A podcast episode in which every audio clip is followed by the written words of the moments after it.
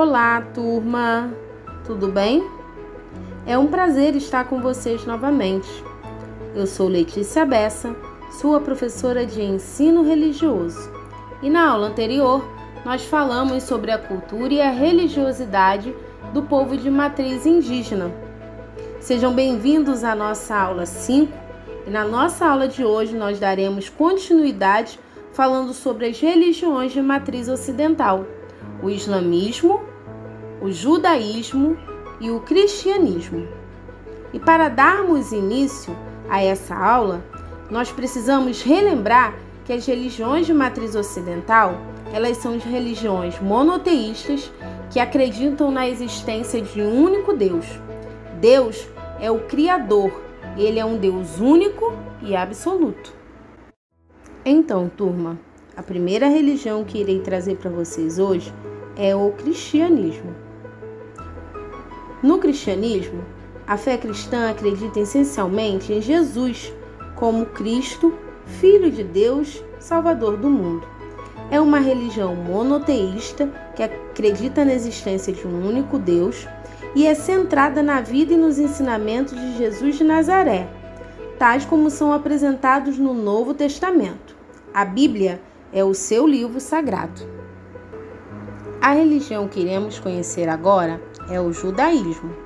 O judaísmo é uma religião monoteísta com mais de 3 mil anos de existência. Os judeus acreditam que foram escolhidos por Deus para selar uma aliança e receber em troca a terra prometida.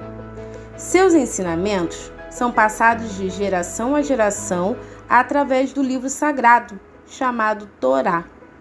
Torá vem da palavra hebraica que quer dizer ensinamento ou lei. A Torá é composta pelo Pentateuco, primeiros cinco livros da Bíblia, chamada pelos cristãos de Antigo Testamento. E a nossa última religião de matriz ocidental que apresentarei para vocês é o islamismo.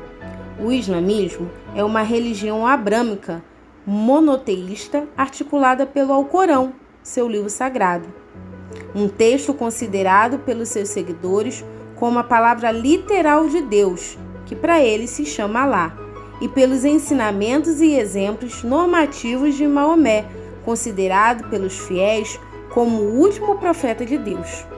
A palavra Alcorão deriva do verbo árabe que significa declamar ou recitar.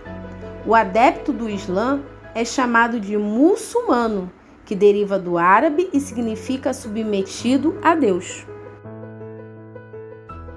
Então, turma, chegamos ao final de um ciclo de aulas do terceiro bimestre. Espero que eu tenha contribuído com vocês nessa jornada rumo ao conhecimento. E não se esqueçam, é só dialogando que conseguiremos diminuir a intolerância religiosa em nossa sociedade. Foi um prazer estar com vocês. Agradeço a companhia e até a próxima aula. Beijo, tchau, tchau!